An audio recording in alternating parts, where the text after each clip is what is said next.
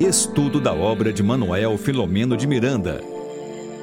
Painéis da Obsessão. Muito boa noite, meus queridos amigas, minhas amigas, amigos e amigas aqui do da nossa TV em Lives TV, a TV do projeto Espiritismo e Mediunidade. Boa noite, Tânia. Mais uma vez, seja bem-vinda. Boa noite, querida amiga Regina. Boa noite a todos vocês que já estão conectados conosco e aqueles que no futuro também terão a possibilidade de estar assistindo este momento de estudo. É muito bom, né? Toda terça-feira, às 19h30, a gente sente o carinho de vocês, mas principalmente a gente, através desse estudo, né? E, e, sobre esse estudo, esse estudo de, que, tra, é, que esse livro trata, olha aqui, ó, Painéis da Obsessão, é o estudo que a Tânia está né, tá coordenando, fazendo um trabalho belíssimo. Eu tenho aprendido muito com ela, muito, eu tenho aprendido muito também com o Filomeno. Então, é uma dádiva de Deus a gente está podendo fazer esse trabalho, acompanhar esse trabalho, né? que mexe com a gente, que mexe os nossos comportamentos, mexe com as nossas atitudes, não é isso, Tânia? É muito e, bom estar com vocês. É, você, então, disse, você disse, Regina, desculpe, que está aprendendo muito comigo, eu aprendo muito com você.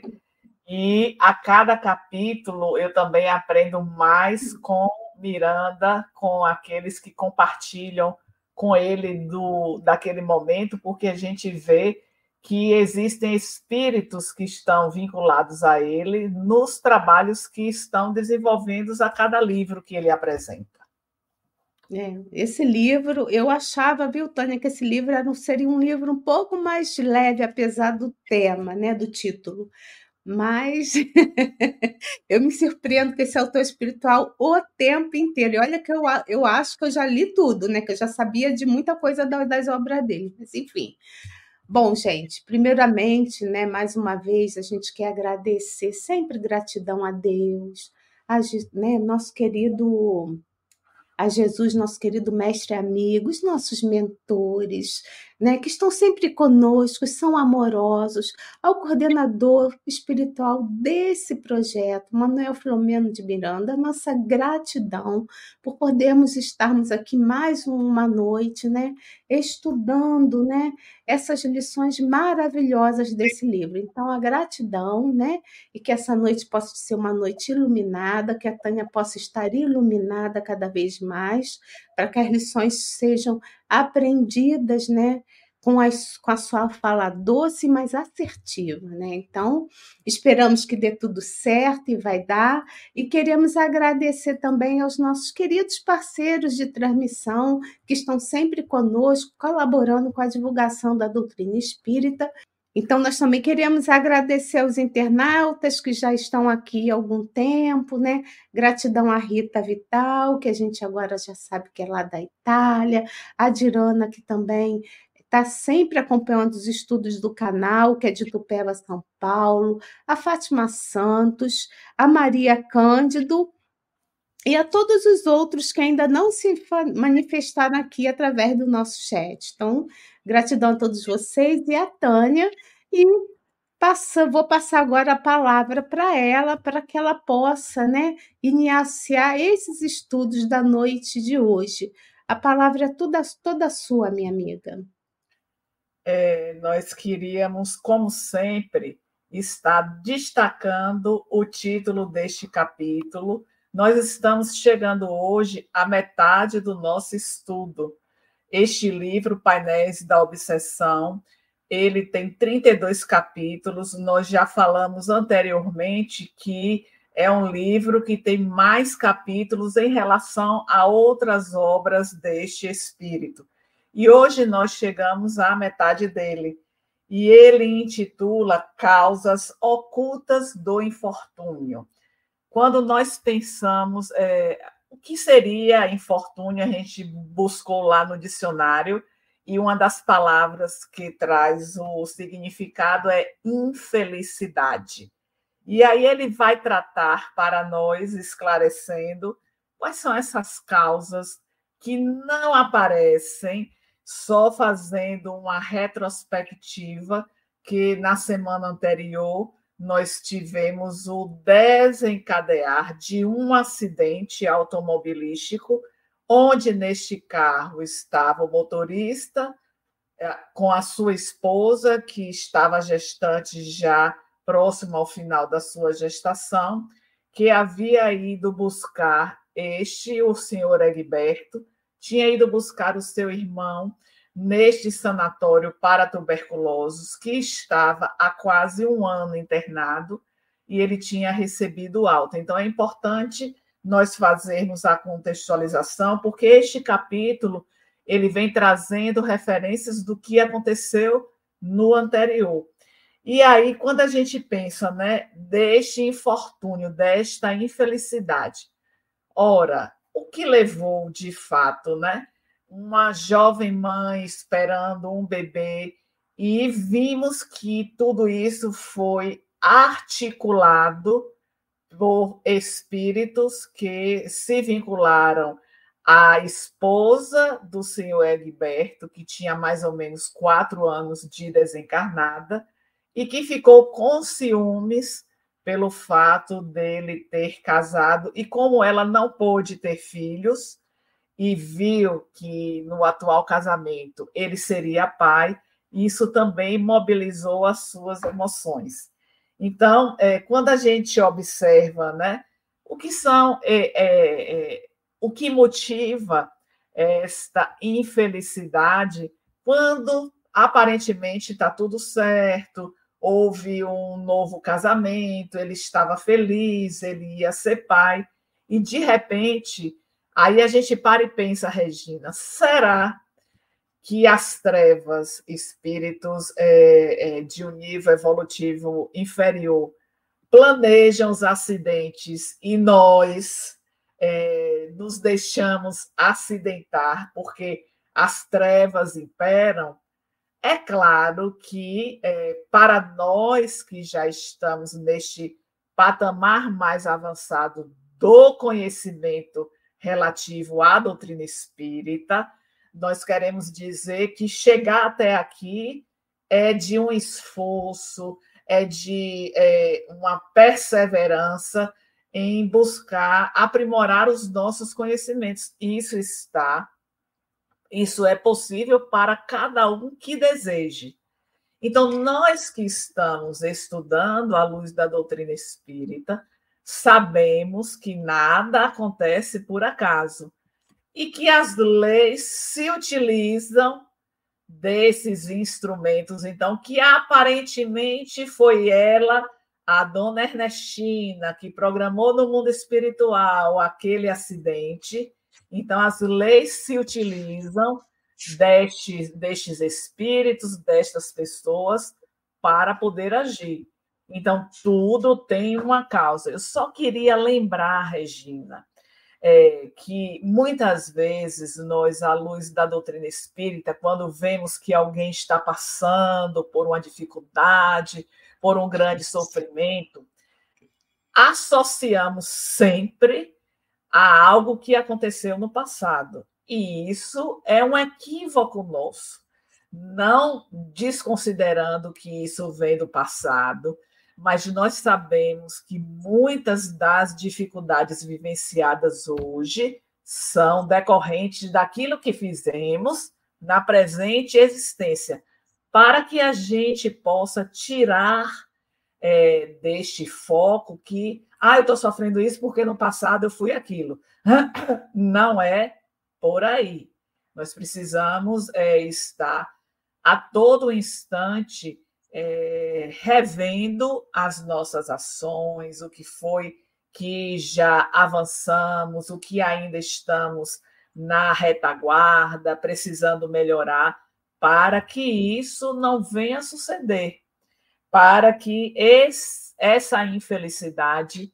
E aí eu gosto sempre de lembrar de uma questão que já apresentamos aqui, mas que nunca nunca é demais trazer de volta, que é a primeira questão da parte terceira, que é do estudo das leis morais, da lei divina ou natural, quando, na, na questão 614, Allan Kardec vai indagar aos benfeitores que é lei natural. E que definição se pode dar de lei natural? E os benfeitores vão dizer que a lei natural é a lei de Deus. Ponto. A única responsável pela felicidade do homem.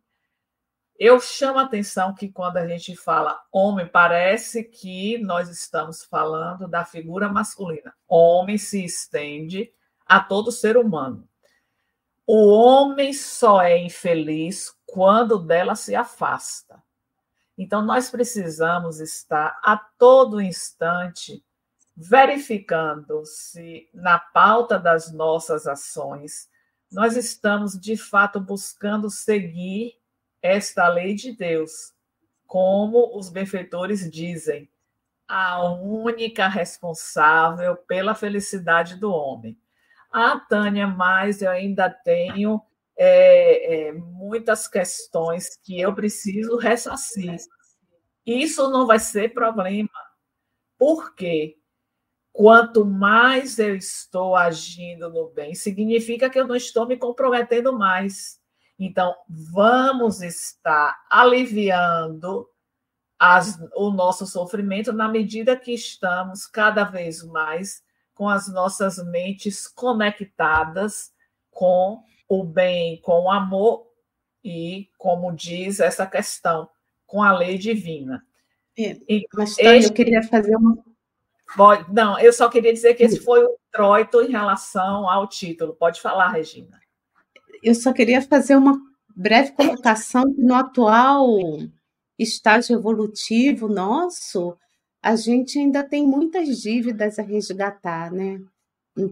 E a gente ainda causa muitos problemas para nós mesmos nessa encarnação também, né? Então, assim, é difícil, mas o que, que acontece? Quando a gente tem esse conhecimento, esse conforto, né, que é a doutrina espírita, então a gente consegue passar pela dificuldade é, é, com sofrimento, com dor, mas com entendimento, sem revolta. Isso, para mim, né, faz toda a diferença, porque a gente consegue ver a vida de uma maneira, de um ângulo diferenciado sabe? Então, assim, eu acho que essa é, é o grande, assim, o grande boom da doutrina espírita, a grande luz da doutrina espírita para dizer assim, para nós que estamos aqui em missão, para ser a nossa missão, sermos pessoas melhores, olha, você toma cuidado, né? Porque se você fizer alguma coisa diferente do que os desígnios de Deus, você vai precisar repetir de ano. Olha, mas que bacana, se você fizer as coisas de acordo com as leis divinas, você vai mudar de série bem rapidamente. Então, isso é o nosso conforto, sabe? Não existe céu, não existe inferno, não existe eleitos, não existe, sabe, nenhum privilégio para ninguém. Existe a justiça divina. Então, era isso que eu pensava enquanto você falava. E aí nós vamos iniciar, é, pela minha contagem, Regina, este capítulo, ele tem 56 parágrafos. Então, não é um capítulo curto, mas é, algo nos chama... 56 no meu, no seu? É isso. 57? 56? Não, 56, isso. Certinho, certo. então. É, o que é que nós vemos é, neste capítulo? Algo que talvez não tenhamos pensado até então. Só lembrando que o desfecho do capítulo anterior foi o acidente onde desencarnou a mãe que estava grávida, o seu bebê e o seu cunhado. Então foram três pessoas que desencarnaram. E este capítulo, Miranda inicia trazendo para nós algo que precisamos pensar. Um parto no mundo espiritual. Talvez a gente nunca tenha imaginado que isso acontecesse. E aí, quando a gente para para pensar, ora, O que nós temos no mundo físico é exatamente a reprodução do que tem no mundo espiritual. Então, nós vemos lá e reproduzimos aqui.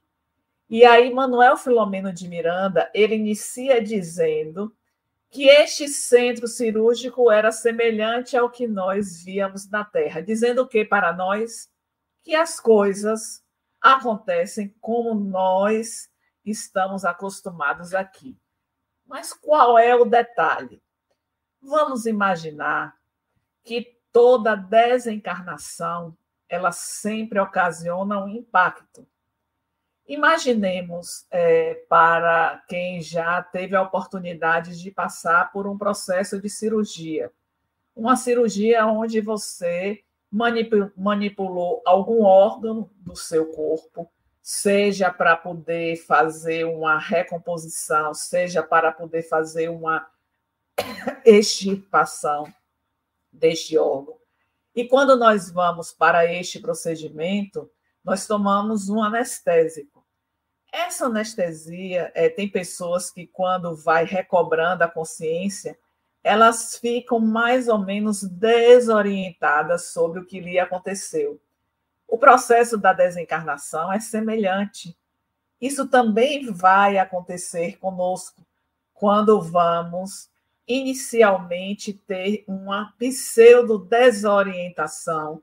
É como se a gente é, levasse um tempo para poder assimilar a ideia de que você está em uma outra esfera. E o que é que Filomeno vem junto com o Dr. Lustosa, que é o personagem espiritual que se mantém neste capítulo, inclusive trazendo elucidações muito interessantes a respeito da própria vida, que está mais destacado no final do capítulo. Então, é, vai trazendo exatamente que quando chegou a Menaide e o seu filho ao centro cirúrgico, o parto ele aconteceu como se estivesse no corpo. E a notícia da desencarnação não foi dada. Aí eu queria abrir um parêntese a respeito disso, para poder trazer que isso não acontece com todas as pessoas que desencarnam gestante e o parto no mundo espiritual. Tem que ter o merecimento, tem que ter é, exatamente o nível de maturidade que seja favorável a essa assistência espiritual. Ponto. Não queremos dizer aqui que estamos ao abandono, que o fato de eu não ter créditos espirituais, os espíritos superiores não vão olhar para mim. É claro que darão assistência indireta, que estarão fazendo aquilo que é possível, conforme sejam as nossas necessidades. Então, nós vemos que, neste caso, Dona Amenaide e o seu filhinho tinham méritos para isso. Aí vocês podem perguntar, mas por que mesmo o parto? Para poder reduzir este tempo de perturbação, para que o processo pudesse se dar de maneira o mais natural possível, porque se houve uma ligação, toda a concepção, ela vai trazer para nós a ligação do espírito com a mãe naquele processo. Então, se houve esta ligação, é preciso desligar. Então, o desligamento, ele vai se dar conforme seja o nível evolutivo e desligando cirurgicamente no mundo espiritual, vai se dar todo o processo conforme foi feita a ligação. A ligação ela não se dá de uma hora para outra. Este processo de aproximação, que a gente chama de processamento reencarnatório, primeiro vem o planejamento, para depois vir a aproximação, e tudo quanto envolve essa etapa, é muito bem planejada e executada. E o mesmo deve se dar em contrapartida com a desencarnação. Então, foi um perispírito que foi diminuindo né, para poder se ajustar ao tamanho de um bebê, que nós sabemos que na medida que nós vamos crescendo, isso vai se expandindo.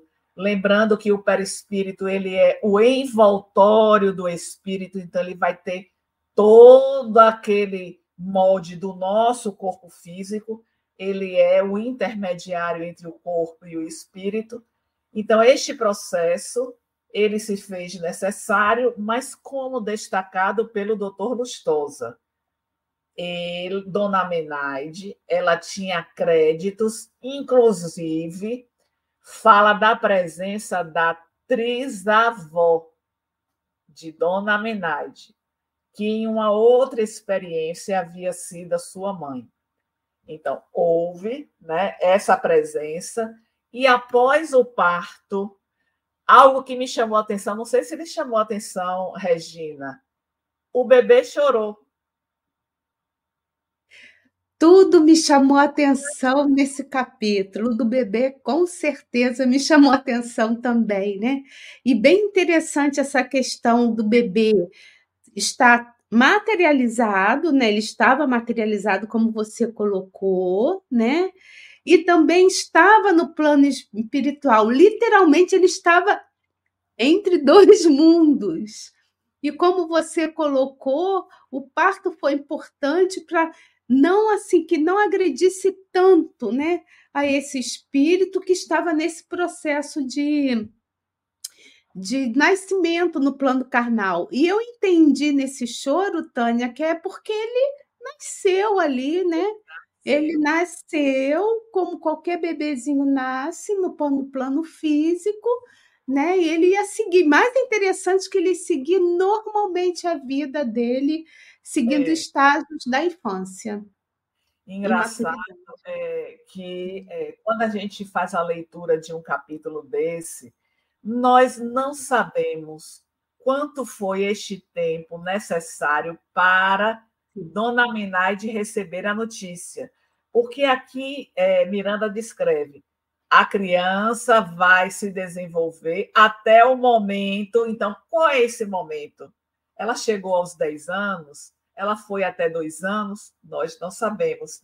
E eu fico assim, Regina, que nós temos essa curiosidade, mas tem determinadas questões que talvez a nossa compreensão ela ainda seja limitada para poder conseguir assimilar, ter o alcance do que viver dez anos como espírito achando que está encarnado e esta notícia de dar. Porque você veja, é, tem a descrição, ela foi levada para uma enfermaria especial. E aí eu fiquei pensando assim, Regina, será que nesta enfermaria especial ela não ia se dar conta que o esposo não estava do lado, que aquelas pessoas eram estranhas? Então, é tudo sempre interrogações que a nossa curiosidade né, de estudante da doutrina espírita é. levanta Levanta mas, mas ela estava ainda em estágio de perturbação né, da desencarnação. Talvez ela não tenha conseguido questionar muito, porque foi uma morte violenta, uma desencarnação violenta, né? Então ela estava naquele estágio ali de perturbação e tudo acontecendo é realmente uma grande loucura. Para quem não é espírita, ler esse livro aqui vai falar assim: ó, tá todo mundo doido aí, né? Mas como esse livro traz assim, eu fico pensando nesses dois grandes espíritos que estiveram aqui no, no planeta, né? Encarnados, e, eu, e o Divaldo ainda está, o Chico Xavier e o Divaldo, né? Que vão trazer informações através né, desses espíritos, através da sua mediunidade, né, o Chico, com, a, com todas as questões do, do, do, André Luiz ali, que traz que fala das cidades, né? Vai explicar para a gente que é as cidades, que é a movimentação no plano espiritual, blá blá blá. E vem, foi assim mais ou menos que eu estava refletindo hoje.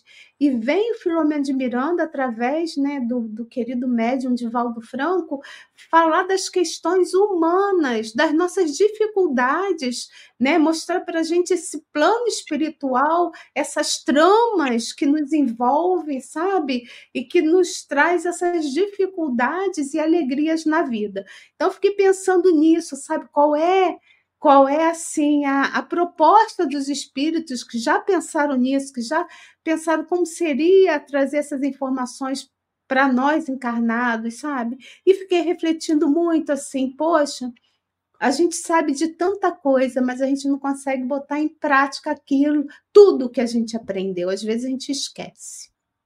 Isso. Eu queria que você colocasse, Regina, no livro e fosse lá o parágrafo é, de número 7, que inicia a tragédia provocada por Ernestina, que eu queria trazer um comentário que vem logo em seguida. Pode passar. Aí, a tragédia provocada por Ernestina e seus asseclas, sob orientação de mentes mais hábeis e mais perversas, era-me lição de grave advertência, conclamando-me a acuradas meditações em torno do ensino evangélico sobre a vigilância e a oração, de tanta relevância e tão pouco estudado. Né? Então, o primeiro destaque que eu queria fazer neste parágrafo diz respeito ao que Filomeno traz sobre mentes mais hábeis e mais perversas. O quanto essas mentes pairam em torno de nós, especialmente a, daqueles que são os nossos desafetos. Porque, conforme é, Regina já trouxe é, inicialmente, todos nós, né, é, ao longo da, de outras existências, nós contraímos dívidas. E essas dívidas contraídas envolvem pessoas. Como a gente vai ver é, no caso que foi descrito, por que, que a Minaide passou por isso? Porque, né? Qual, qual é o resultado disso tudo? Onde, onde está a causa disso tudo? Então, nós contraímos dívidas aqueles que se sentiram traídos, que se sentiram humilhados, que se sentiram usurpados nas suas finanças, vão para o mundo espiritual quando se descobrem, por exemplo, que foi assassinado para poder ficar com a esposa, para poder ficar com dinheiro. Várias são as circunstâncias. Vão começar a buscar se aliar com aqueles que lhe oferecem vantagens para que você alcance os seus propósitos. Mas logo em seguida, Miranda vai apresentar para nós o que ele chamou, que é muito falado por Jesus, da vigilância e da oração. E olhe como ele coloca na sequência: de tanta relevância e tão pouco considerado. Em outras oportunidades, já apresentamos para as nossas reflexões o quanto temos orado, o quanto estamos buscando este preparo antes de sair de casa, quando chegamos aos ambientes, quaisquer que sejam eles que vamos estar interagindo, porque só lembrando quem não teve a possibilidade de participar na semana anterior, o senhor Egberto, feliz pela saída do seu irmão do sanatório, tomou a bebida alcoólica. Ou seja, ao invés de elevar o pensamento em gratidão por alcance da, daquela alta depois de tanto tempo internado, ele celebrou com a bebida e aí, quando a gente lembra deste ensino evangélico, vigilância e oração. O quanto temos trabalhado nessa direção exatamente para que estas mentes mais hábeis e mais perversas elas não consigam o campo favorável para poder atuar. E aí vemos que é neste próprio capítulo que o doutor Lustosa vai dizer: o carro poderia ter dado um defeito mecânico e o acidente ter acontecido. Não precisava da interferência destas mentes perversas, porque quando temos que passar por qualquer situação, nós vamos atravessar. É claro. Até porque, Tânia, desculpa te interromper, ninguém vem aqui para causar mal ao outro, né? Nem muito menos no plano espiritual. É, é, é, é permitido, digamos assim, por Deus, né, que o outro faça mal a alguém sem a permissão dele, né? Então essas, elas, essas pessoas são aproveitadas, né, como instrumentos, né? Porque ia ter que acontecer acidente de qualquer maneira, né? Que isso também que você colocou achei bem importante para as pessoas entenderem que ia acontecer o acidente de qualquer maneira por conta dos débitos que eles construíram em outras existências. Então, aí a gente vai e pensa é, que está em nossas mãos amenizar o saldar as nossas dívidas porque a gente aprende com a doutrina espírita que quanto mais nós amarmos e servirmos, nós teremos os nossos débitos aliviados. Isso não significa dizer que nós não vamos saldar a nossa dívida. Todo débito contraído ele precisa ser saldado. A questão é se a dívida contraída eu conseguir fazer mais o bem, eu vou ter um alívio do sofrimento decorrente daquela dívida contraída. Não é que o pai vai passar a mão na nossa cabecinha, não, você amou muito nessa existência, você serviu muito, então está ok. Não é isso. E aí a gente lembra que o próprio André Luiz, em várias de suas obras, vai estar nos apresentando casos de pessoas que tiveram as suas dívidas, os seus débitos amenizados por conta das suas ações. Um caso clássico é o de Adelino Correia. Adelino Correia, que tinha sido Martins Gaspar, em outra existência, ele foi filho de uma escrava com o senhor daquela fazenda. Este senhor ele ficou encantado por aquela criança e o colocou como filho. Ele tinha o, o pai em torno de 40 anos, casa com uma jovem de 22 anos, e Adelino, que na época tinha em torno de 20, 21 anos, se encantou. Trama, junto com a sua com a esposa do seu pai, a morte do seu pai. É claro que isso ele enlouquece, ele já começa a sua expiação na própria existência, aquilo que nós falamos, Regina, no início causas atuais das aflições.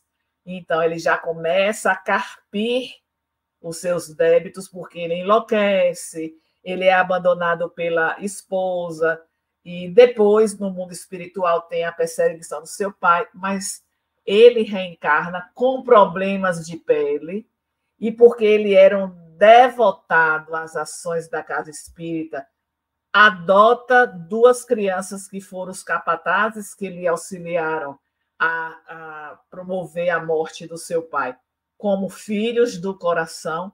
Então, todas essas ações em seu conjunto permitem a amortização das nossas dívidas. Então, qual é o caminho? Servir, fazer a caridade. E isso vai nos auxiliar. Agora, queremos destacar que os nossos afetos utilizam dos seus créditos espirituais para nos ajudar. Como assim, Tânia? Então, eu tenho uma dívida e aí a minha trisavó, ela chega e pede, né? Não, não é ela pelos créditos dela, vai me libertar daquilo que eu tenho que está ressarcindo. Não é assim. O auxílio vem para que eu possa, com os fatores que estão me auxiliando, promover o resgate daquele débito de forma mais amena. Então, são esses, esses afetos que, por exemplo, já estão num patamar mais elevado e se colocam para reencarnar. O caso bem clássico é o de Alcione renúncia. Ela não precisava mais voltar, mas ela pede para voltar, para auxiliar o seu afeto a avançar na sua marcha. Isso é maravilhoso, não é, Regina? De pensar que outros que já alcançaram um patamar mais elevado podem é, estar nos auxiliando, pegando nas nossas mãos, seguindo conosco. É aquele cajado né, que o Mestre nos oferece, que chega através de outros seres que são muito próximos a nós, que nos amam e que querem ver a nossa ascensão, porque esse é o desejo do nosso Pai. Nós sempre trazemos aqui que o Pai não deseja o nosso insucesso na nossa jornada evolutiva. E por isso, os espíritos estão superiores a todo instante, envidando esforços para que sejamos vitoriosos. E aí vem né, a intercessão destes amigos espirituais. Porque você veja, aí vamos é, trazer um, um, destaque que o doutor Lustosa faz neste capítulo. Isso ele vai trazendo já no final do capítulo, que ele chegou numa situação difícil no mundo espiritual, por conta das escolhas que ele fez. Encontrou na irmã Angélica o apoio, e como ele havia sido médico na Terra, ele viu que ele poderia auxiliar com a medicina no mundo espiritual. Então vejamos que a posição que ele ocupa hoje não foi aquilo que ele chegou de outras experiências mal sucedidas e que também passou pelo seu processo de sofrimento, é, de expiação, mas todos nós temos esta oportunidade. Precisamos é, aproveitar ao máximo este tempo que nos é ofertado pelo Pai, sem tantas queixas, sem revolta, sem mágoa, sem ressentimento, buscando, através das experiências, ressignificar a nossa caminhada. E eu diria ainda mais, que nós possamos extrair as melhores lições, porque nada daquelas ocorrências elas chegam do acaso. E aí vamos para o título deste capítulo: Causas ocultas do infortúnio. Porque agora, neste momento, estamos passando por situações que nos afligem, que nos entristecem, tudo isso tem uma causa. Não vamos ficar, ah, mas porque eu fiz isso ou aquilo no passado. Esse não é o momento. O momento é de compreensão, de resignação e de seguir com o nosso olhar para frente para o alto. Nunca de cabeça baixa. Nunca de cruzar os braços. Meu Deus, ah, eu tenho que passar por isso. Não nós temos que atravessar isso sem sombra de dúvidas. Mas qual é o movimento que eu vou estar fazendo para poder avançar mais e mais na minha marcha? É nisso que eu tenho que me, me segurar para reunir as forças que estão dentro de nós mesmos e prosseguirmos na nossa marcha. Porque assim como o doutor Lustosa, hoje, na posição espiritual que ele se encontra, ele consegue auxiliar a muitos, um dia o doutor Lustosa recebeu o auxílio de muitos para poder avançar. Então, Regina, nessa perspectiva, nós precisamos pensar sempre que temos a possibilidade de ser aquele cajado que vai amparar o outro que se encontra na retaguarda. Porque um dia, Regina, fui eu que estava na retaguarda e encontrei alguém que me ofereceu um cajado para que eu pudesse me segurar e andar com mais firmeza. Quer falar alguma coisa, Regina? Só duas colocações que não é nada demais. Quando você falou do médico, eu lembrei do André Luiz. Não sei se você fez uma relação quando ele narra lá a história dele, né? Que ele estava ali naquele hospital, estava aprendendo também com as enfermeiras no trabalho. Eu me lembrei também do André Luiz, quando ele estava lá na, no Ministério da Regeneração, se não me falha a memória, do auxílio né, e da regeneração. E uma outra coisa que eu achei também interessante aí dentro desse, é, desse contexto é que é, é eles estavam, não sei se você percebeu, Tânia, é, eles estavam assim, esse livro mostra assim vários núcleos, digamos assim, de, de hospitalar, né?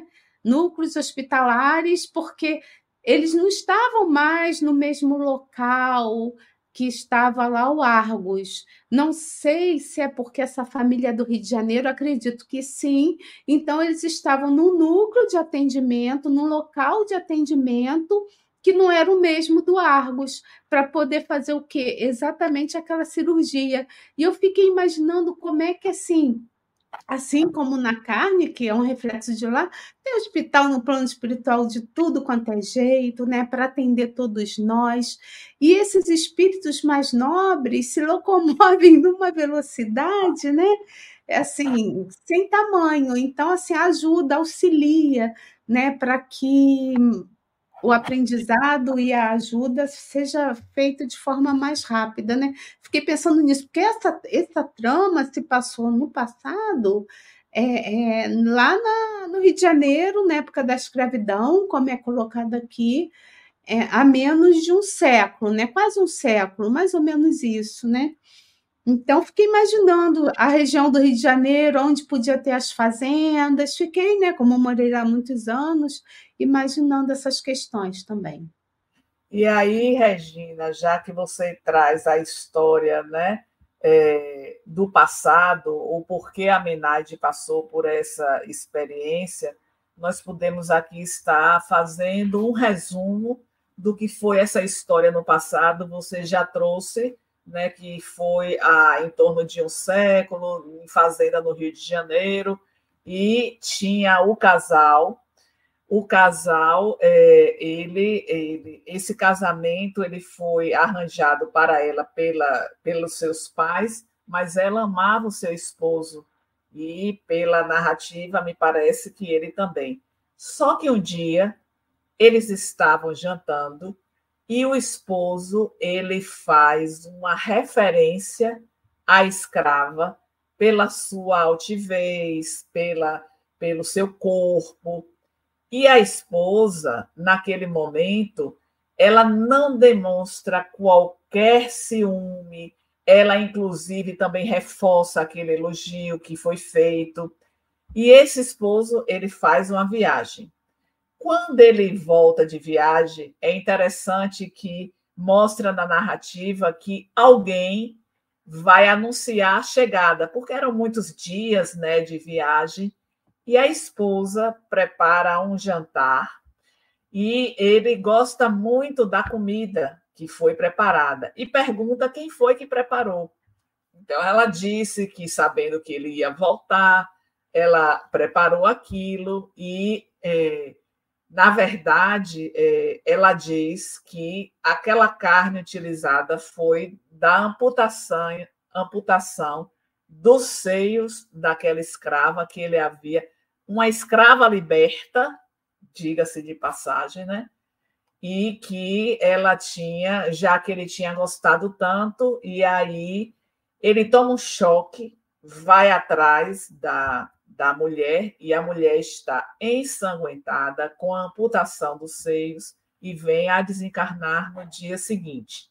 Chega ao mundo espiritual, depois vai tomando pé da sua situação E aí podemos imaginar, é aquilo que nós voltamos para as questões de situações que acontecem no nosso dia a dia com pessoas que aparentemente ah, são pessoas boas e passam por essa tragédia, por essa experiência, por essa situação, mas em verdade tudo tem um propósito e está relacionado à nossa necessidade de amadurecimento, de crescimento espiritual. A gente ouve muito falar, Regina, da bala perdida. Ah, porque fulana foi vítima de uma bala perdida. Ah, porque ficou paraplégica por conta de uma bala perdida. Na verdade, nada está perdido. Tudo tem um caminho que é direcionado por conta de uma lei maior. E aí eu me recordo é, desses acidentes aéreos, quando mais de 100 pessoas, 200 pessoas desencarnam no acidente como a espiritualidade consegue articular para que aquelas pessoas que têm a sua dívida estejam exatamente reunidas naquele voo para saldar a sua dívida. Isso é a nossa realidade espiritual. Mas eu queria, Regina, trazer é, um destaque que é, vai estar a gente já caminhando para o desfecho do, do nosso estudo, está no parágrafo 46, que foi uma descoberta do doutor Lustosa.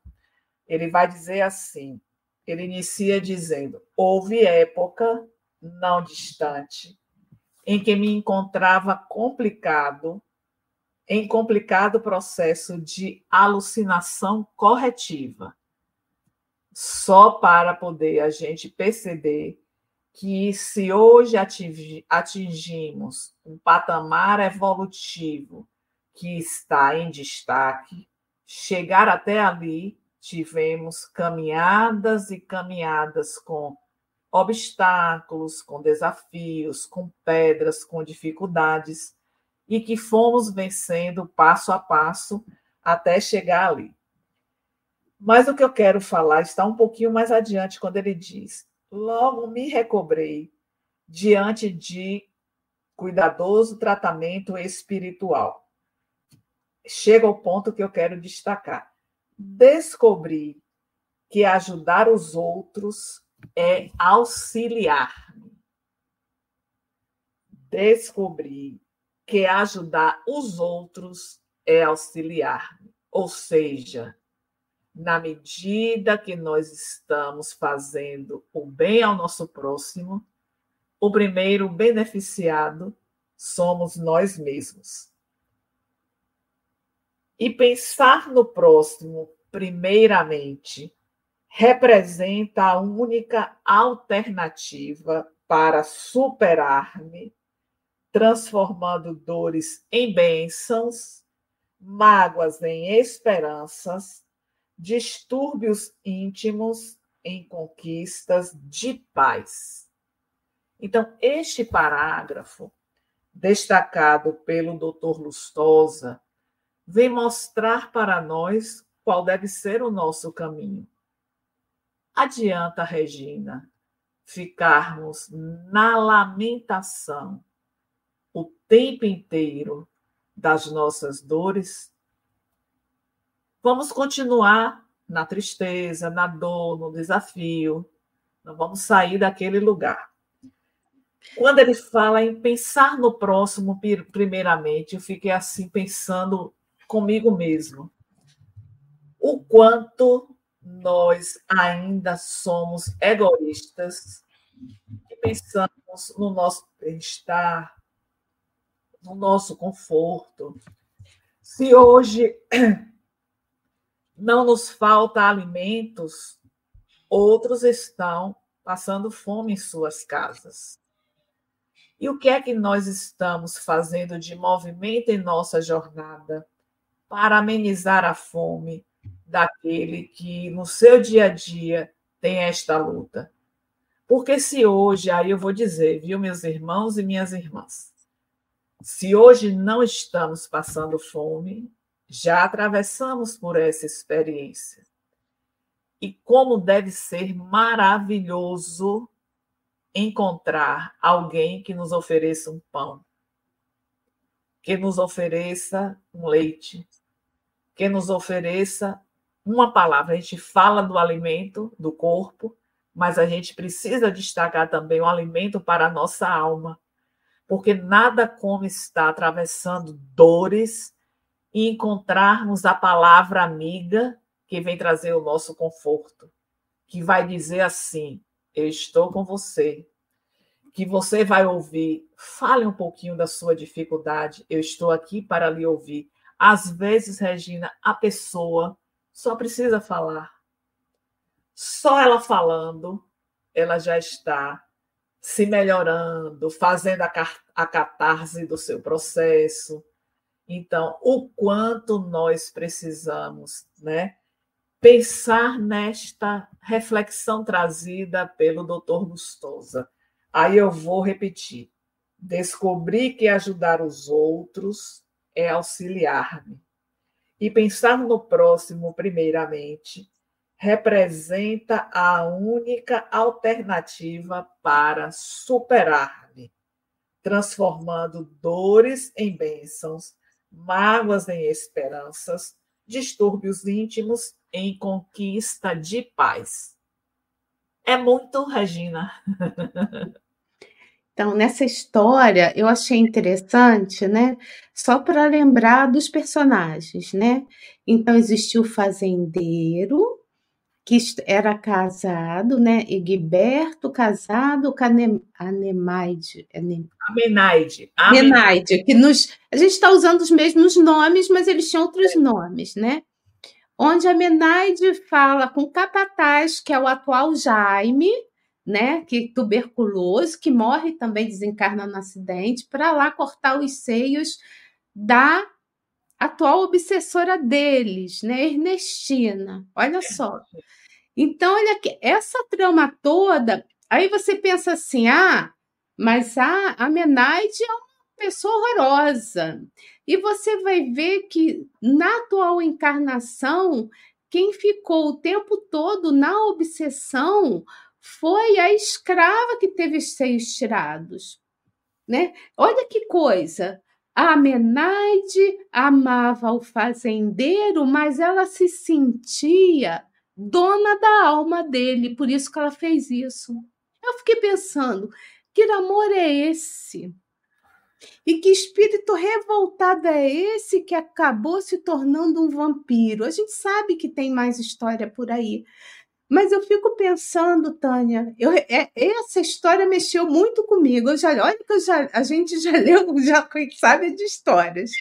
Mas eu fico pensando na, se estivéssemos ali naquela situação, qual seria as nossas atitudes se não tivéssemos o conhecimento que tem, já temos hoje com, com a doutrina espírita, né? com as mensagens de Jesus eu fico pensando nisso. Ali também já tinha as mensagens de Jesus, mas é porque, sabe, como faz diferença a gente ter o um entendimento das coisas, as dores, elas ficam mais amenizadas quando se tem entendimento. A pessoa vai passar pela dor, vai passar pelo sofrimento, mas as questões ficam mais assim, mais mais amenas, entendendo que somos seres imortais, entendendo que esse grupo, assim como nós, vai chegar lá, vai transcender, vai chegar lá no estado de angelitude.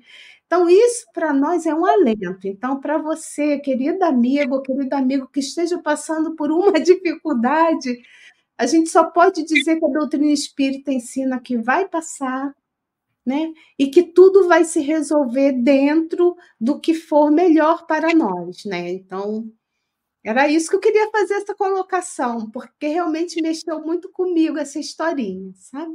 E eu acho, Regina, que vale a pena fazer a leitura deste livro e, particularmente, deste capítulo, para poder a gente entender que esta lei de causa e efeito os dois, né? O anterior e esse, porque traz na sequência, para poder a gente entender que esta lei ela está atenta nos mínimos detalhes.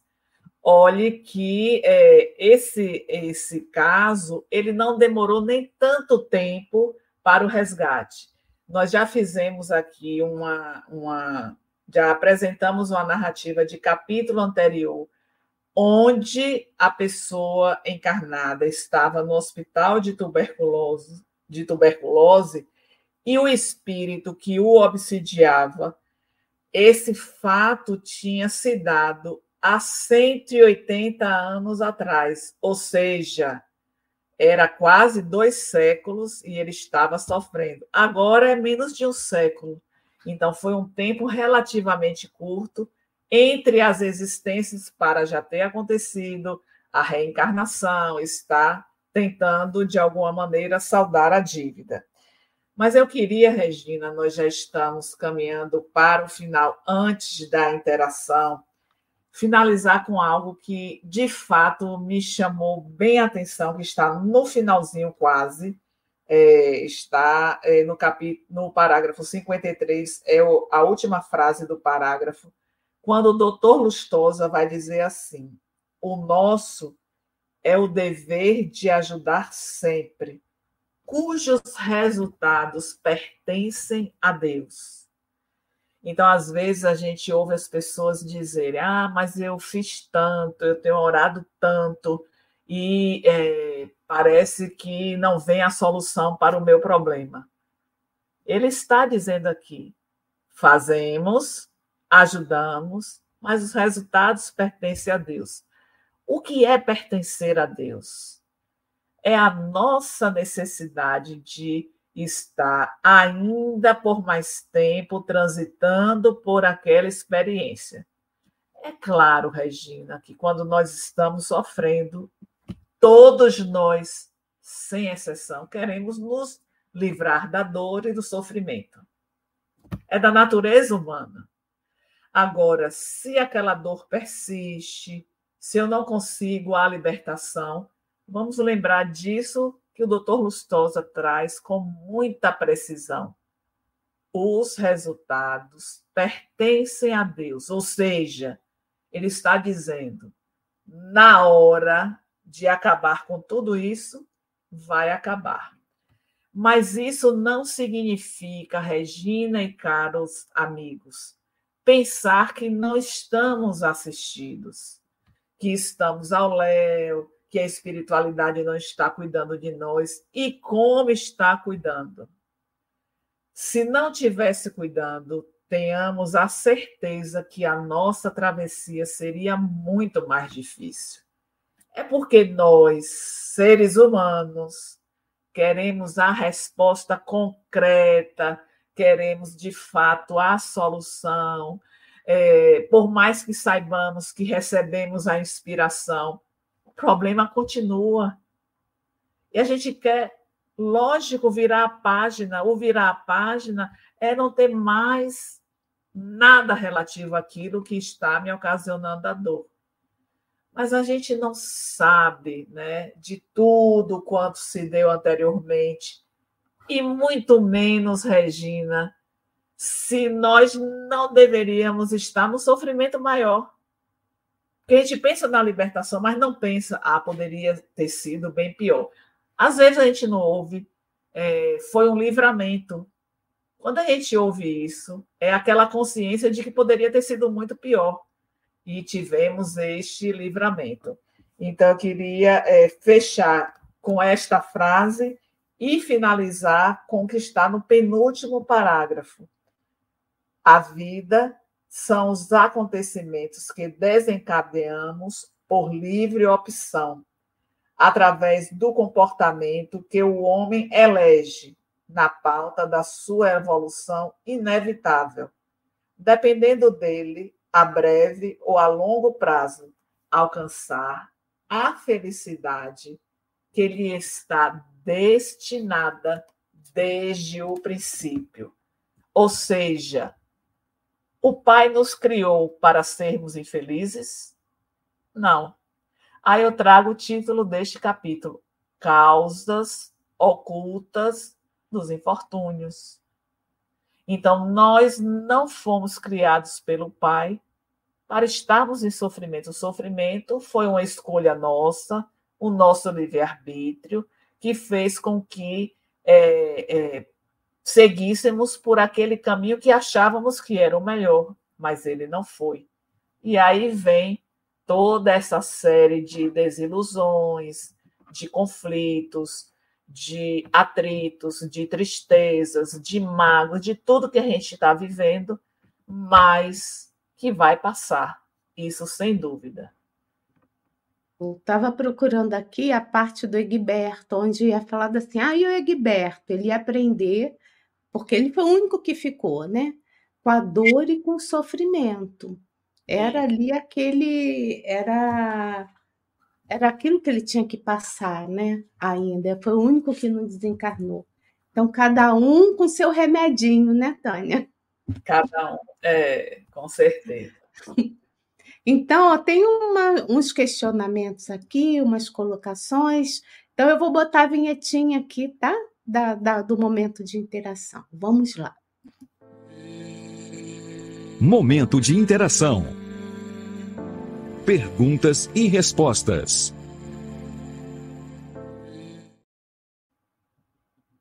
Tem uma pergunta aqui que aí eu vou deixar para você é, dizer para mim se eu coloco ou não. É do Antônio. É um, ele é um pouco diferente do nosso estudo, mas ele tem uma dúvida, eu vou colocar, porque eu quem tem dúvida é porque está precisando né, de uma resposta. Isso. Tivessem muitas né, dúvidas, ele fala o seguinte: Antônio, o nome dele é Antônio Berzag. Boa noite, sou de Santo Antônio de Patrulha, Rio Grande do Sul. Olha, boa noite a todos daí da sua região, tá? Minha filha prevê mortes de outras pessoas, fala com espíritos de vultos, batidas na parede. Ela tem um medo de ir até o supermercado. O que será?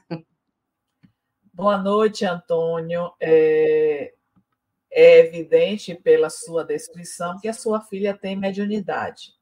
Então, essa mediunidade ela precisa ser educada.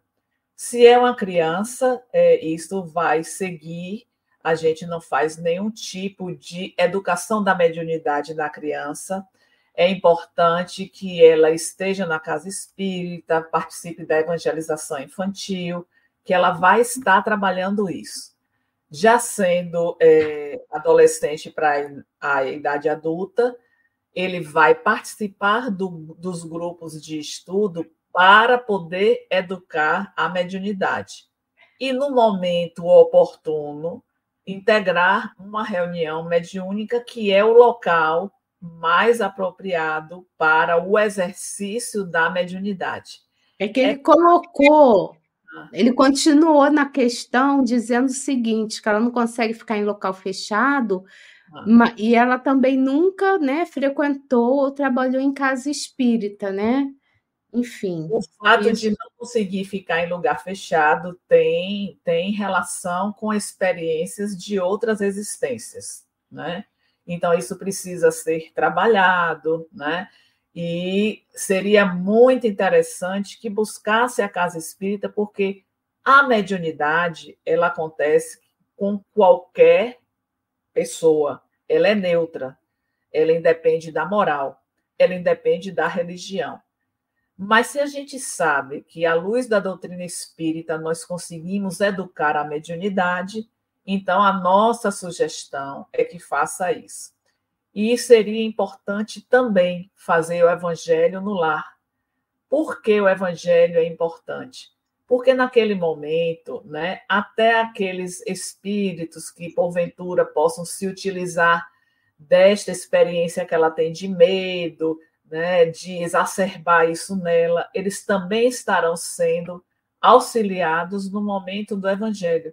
Então, aproveitar a oportunidade para reunir a família uma vez na semana, no horário que seja pré-estabelecido, para o estudo do evangelho no lar. Não é educação da mediunidade no lar. A educação da mediunidade cabe à casa espírita. Bom, eu deixei a Dirana porque ela faz alguns comentáriozinhos, eu falei, vou deixar ela para depois, né?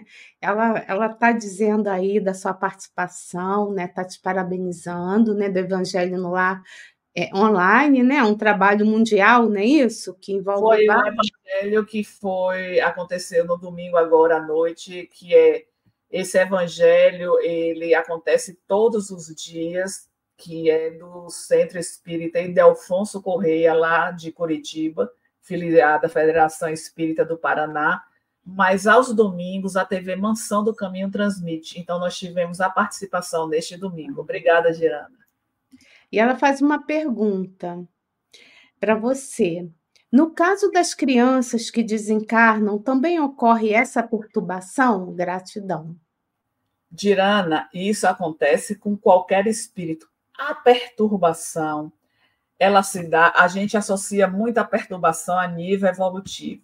Mas imaginemos, né? É, nós trouxemos a experiência de uma cirurgia, mas vamos pensar naquela pessoa que tem experiência de quase morte, que fica é, em situação de coma e de repente volta.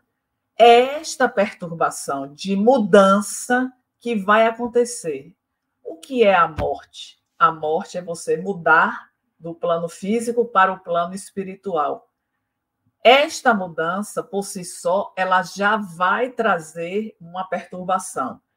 Isso não deixaria de acontecer com a criança. Lembrando que a criança é um espírito.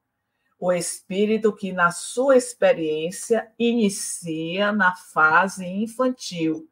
Então, a perturbação é do espírito que só viveu pouco tempo e desencarnou ainda criança. É claro que quando pensamos em criança, vamos pensar que a assistência no mundo espiritual também será diferenciada. Por quê? A criança, ela ainda não teve a oportunidade de estar praticando bem, praticando mal. Então, isso vai estar livrando-a de perturbações maiores que teríamos por conta das nossas ações. Digamos que somos pessoas desajustadas emocionalmente, que estamos sempre brigando e que no auge de uma briga a gente desencarna. Olha a perturbação ao chegar no mundo espiritual. Quando a gente traz isso para a criança, a criança não teve estas experiências. Agora, nós sabemos que aqueles que trazem no seu íntimo as marcas daquilo que é a negatividade do seu processo evolutivo, isso está impresso, mas nós sabemos que, em termos de ação, quem viveu quatro anos, quem viveu oito anos, Pensemos na criança. Qual foi o mal que ela praticou na fase infantil? O mesmo se dá em relação ao bem. Então, ainda não teve esta possibilidade em termos de ação para poder gerar esta perturbação, como nós conhecemos, que se dá, e Allan Kardec vai trazer uma série de questões em O Livro dos Espíritos, que vai mostrar sobre esta perturbação após a morte. Bom, a Sônia Regina do Rio de Janeiro, ela fala assim que eu estou emocionada, eu estou mais reflexiva do que emocionada, muito reflexiva que essa história realmente mexeu comigo, né? Porque a gente fica numa linha tênue entre assim o estágio normal evolutivo entre obsessor e obsidiado, né? Qualquer um de nós, se não tivermos cuidado, não tivermos educação nos sentimentos, pode se tornar um obsessor, viu, gente? Então, assim, por conta de ciúmes, por conta de vingança, né? A gente sempre vê o obsessor, é lógico, tem muitos e muito endurecidos, como uma coisa assim, um monstro, um ser de outro planeta. Não, somos nós que nos equivocamos, né? Então, que isso fique claro também. Por isso que eu estou reflexiva. Até que ponto a gente não pode estar tá obsidiando o outro? Tá? É, foi nesse sentido que eu fiquei emocionada, tá? É reflexiva. É, A Maria das Graças também está tá dando gratidão. A Neide. Ah, tem uma pergunta aqui da Rita aí, a nossa amiga lá da Itália. Regina, ah, é para mim, achei que fosse para você, mas vamos responder nós duas. Regina, pode os espíritos superiores intervir em casos de acidentes formados por um espírito ciumento? Obrigada. Tá vendo essas questões? Envolve tanta gente, né? Eu acho que a questão aí não é o espírito que é ciumento, é o que levou aquela situação para aquele acidente. Os espíritos, eles podem sempre intervir, desde que esteja no planejamento daquela alma que passou por aquela situação. E eu vou deixar a, a, a nossa professora aí complementar o que eu acabei de falar. Não, mas é, você trouxe exatamente a resposta é, que deveria ser dada. Conforme o que nós estudamos neste capítulo, nós podemos perceber que era necessário acontecer aquela circunstância, aquele acidente. Mas após o acidente, olha a interferência do mundo espiritual fazendo parto, não notificando que havia acontecido a desencarnação, deixando transcorrer para que pudesse é, é, se acostumando. Eu posso pensar também em termos da vibração, o que é a vibração no planeta terrestre, o que é a vibração no mundo espiritual, até para que a gente possa acalmar esta sintonia em termos de vida espiritual tudo isso vai mexer com o indivíduo, vai mexer com o espírito. Então, a interferência, Rita, ela vai acontecer de fato mediante a necessidade daquele que está aqui. Imaginemos se todo espírito ciumento tivesse a possibilidade de provocar um acidente, onde a lei de causa e efeito, ou seja, ele carrega aquilo para o mundo espiritual e ele vai agir porque ele está com ciúmes, tem algo que está acima deste comando. E é este comando que nós vamos seguir.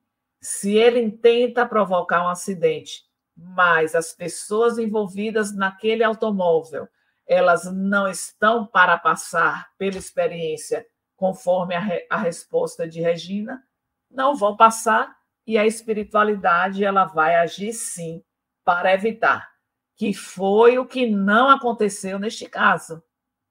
Apesar do doutor Lustosa e a equipe, Miranda, Bernardo, estarem atentos, inclusive foi o que Miranda ficou, ah, mas será que a gente não poderia ter agido? E aí vem a resposta que há uma necessidade a lei de causa e efeito vai se utilizar de nós para que atravessemos aquilo que é necessário para o nosso crescimento. Bom, gente, o nosso tempo acabou. Queria convidar vocês para estarem conosco no mesmo horário na próxima semana, né, para continuação desse estudo maravilhoso. Queria também lembrar para vocês que amanhã ó, tem outro estudo sensacional desse livro aqui, ó, Transtornos Psiquiátricos e Obsessivos, com Tiago Aguiar. E se você gostou do que ouviu e ainda não se inscreveu, chegou até aqui e ainda não se inscreveu no canal, então, por favor, se inscreva, né? Em Lives TV Espiritismo e Mediunidade, dê o seu joinha, né? Clica lá no OK que ajuda os, o, o motor do YouTube a encontrar esse vídeo, né? Com essas, todos esses esclarecimentos que vimos aqui, né? Então, queria agradecer a você também, internauta, manda os seus recadinhos, mensagens de carinho, de fortalecimento, sabe? Então, muito grata a tudo que vocês escrevem, porque eu leio tudo que vocês escrevem, viu, gente? Em, nas diversas plataformas daí dessas mídias sociais. Então, a nossa gratidão por todos vocês, gratidão a Tânia, sabe? Aos benfeitores. E se você quiser ainda fazer uma colocação, Tânia, é contigo. Eu estou dando meu tchau e aí a gente encerra a transmissão. E até a próxima semana, viu, gente? Beijos. Eu queria só agradecer mais uma vez a presença de todos vocês reiterando o convite para que possamos estar juntos na próxima terça-feira, dando continuidade a esse estudo com o capítulo 17. Recebam nosso abraço e até logo mais. Estude conosco. Faça parte da família Espiritismo e Mediunidade. Em Lives TV.